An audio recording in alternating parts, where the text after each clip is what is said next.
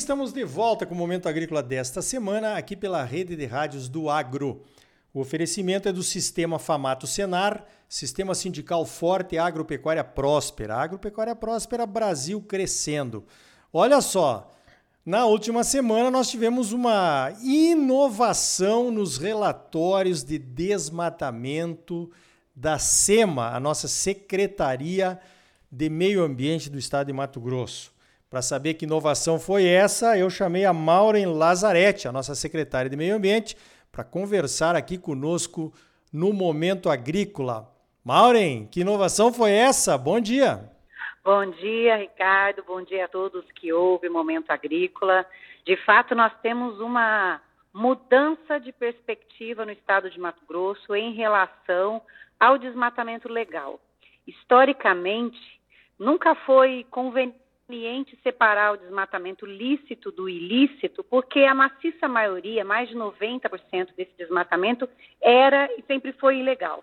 Até que o governador Mauro Mendes iniciou a sua gestão e deu a missão à secretaria de se tornar mais eficiente, menos atrapalhadora, promover uma fiscalização ambiental também mais eficiente, para que a gente pudesse inverter a lógica ampliar o desmatamento dentro da legalidade e reduzir o desmatamento ilegal.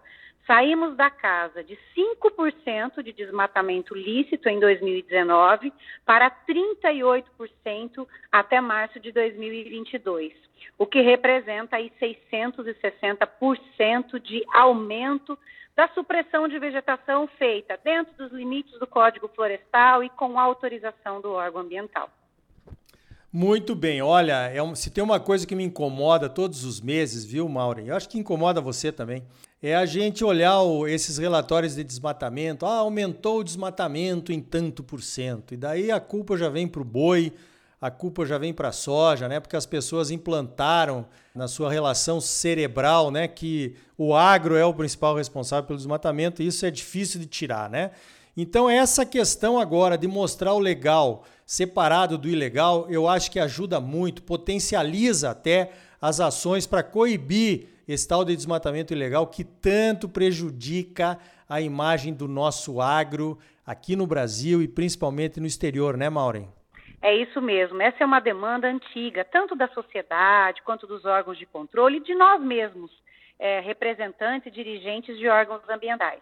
E essa iniciativa do governo do estado de Mato Grosso de realmente promover a separação do lícito e do ilícito foi estendida a um pedido ao Ministério do Meio Ambiente que o faça a nível nacional. Incomoda a todos que os dados divulgados pelo INPE sejam genéricos não separando aquilo que está sendo feito de acordo com o Código Florestal.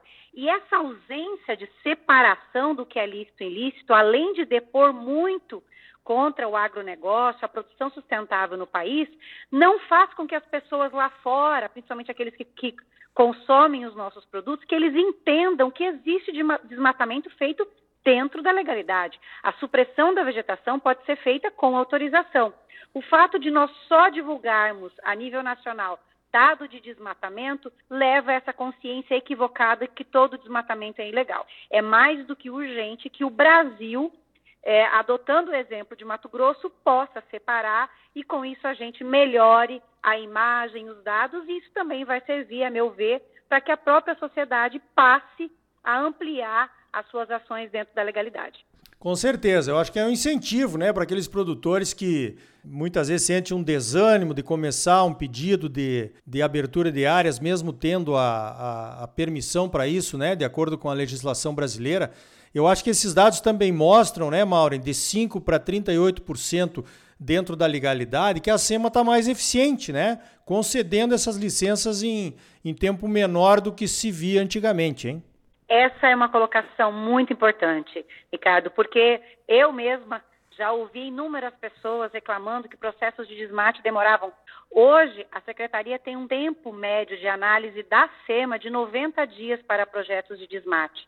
É óbvio que antes disso precisa ter o CAR validado. A secretaria é o órgão ambiental com a melhor performance de validação dos cadastros ambientais no país. Enquanto a média brasileira é de 4%, a nossa média é de 41% de análise e 25% do que a gente analisa já está validado. E ainda estamos implementando novas ações este ano. Agora está em curso melhorias do sistema para que a gente amplie ainda mais a validação, principalmente das áreas que possuem ativo florestal passível de supressão dentro da legalidade. Positivo. Isso é interessante, Mauro, porque eu tenho participado de, de diversos diálogos aí com pessoas do exterior, ONGs que nos procuram. Eu estou lá com o presidente da Comissão Nacional de Cereais, Fibras e Oleaginosas na CNA, né? E esse discurso é complicado porque o dever de casa, o produtor brasileiro acabou fazendo que foi aderir ao CAR maciçamente, né? A qualidade dessa adesão, evidentemente que tem problemas, né? Você mesmo vai falar sobre isso, eu acredito, nas respostas. Mas o próximo passo, que é a análise e a validação do CAR, é que complicou, né?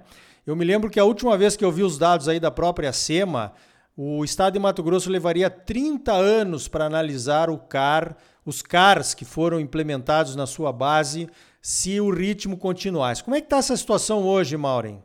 É, hoje a nossa perspectiva é que até o final de 2024 nós tenhamos esgotado as análises dos cadastros das áreas passíveis de cadastro ambiental no estado de Mato Grosso. Então, nós reduzimos muito essa expectativa. Obviamente que nós temos alguns desafios, que é exatamente a qualidade das informações, mas para isso, o governo do estado, em parceria com o setor produtivo, implantou uma inovação chamada Mapa do CAR, que é uma ferramenta para o público externo, para os cadastrantes, para os produtores rurais, para que eles elaborem um CAR dentro dos padrões, com as bases de referência do Estado, e a informação que vem para o órgão ambiental, ela é melhorada. Com isso, nós temos a expectativa de que nós tenhamos uma qualidade é, das informações prestadas dentro do SINCAR ampliada e também isso vai refletir na validação dos cadastros. Fora o mapa do CAR, que é uma inovação lançada no final de 2021, nós também implementamos ferramentas que vão permitir a simplificação e a dinamização da nossa análise e ampliaremos a análise dos projetos de desmate para nossa equipe que faz análise também dos projetos de exploração florestal, para que tenhamos capilaridade e ampliemos a possibilidade e a capacidade da SEMI em analisar e validar os cadastros. Existe um forte empenho do setor produtivo em melhorar a qualidade e ampliar a validação. Então, nós temos discussões contínuas sobre os gargalos, os pontos da legislação que ainda geram conflito, buscando sempre que o setor produtivo consiga se adequar e que a Secretaria de Estado de Meio Ambiente tenha escala nessa validação. O Estado, é, de longe, é aquele que tem a melhor estrutura de governança, de participação, de engajamento do produtor para a validação e implementação do Código Florestal. É importante você ter falado nessa questão do engajamento produtor, porque o, os produtores ajudaram bastante nessa modernização da SEMA aí, pela ProSoja, pela Famato, pelo setor madeireiro, pelo setor pecuário também.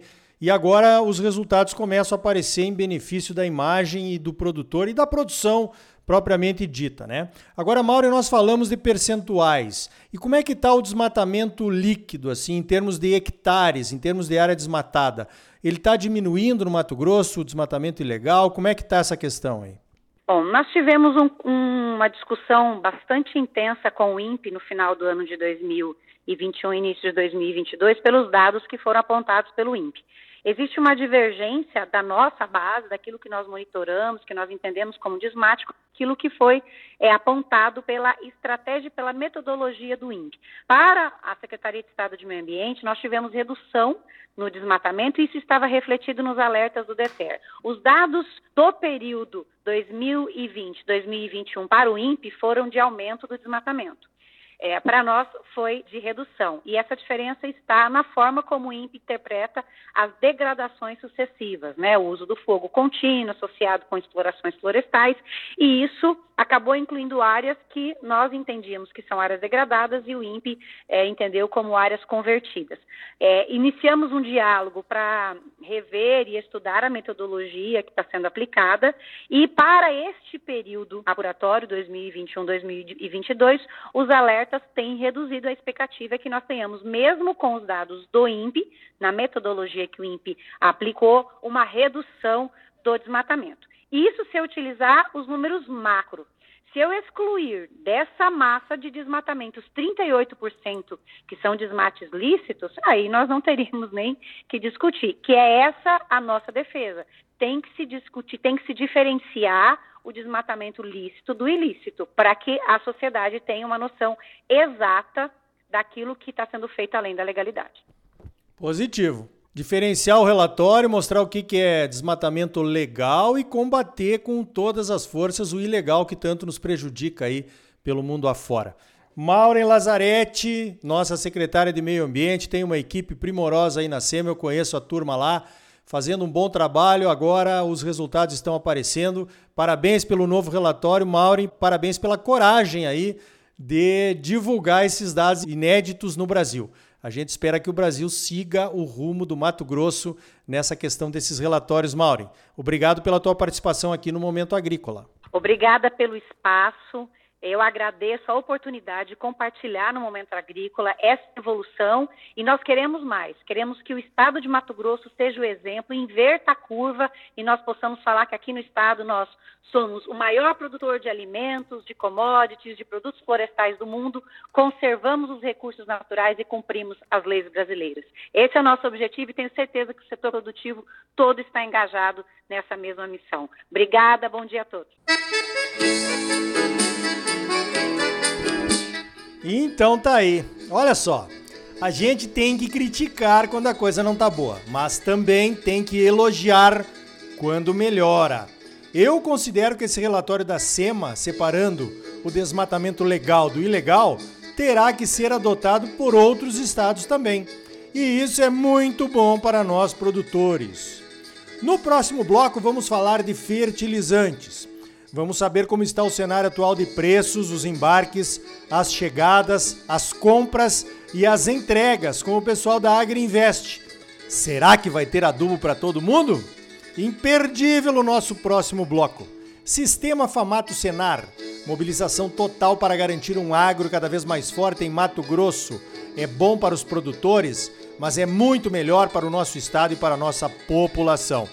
Não saia daí, voltamos em seguida com mais momento agrícola para você.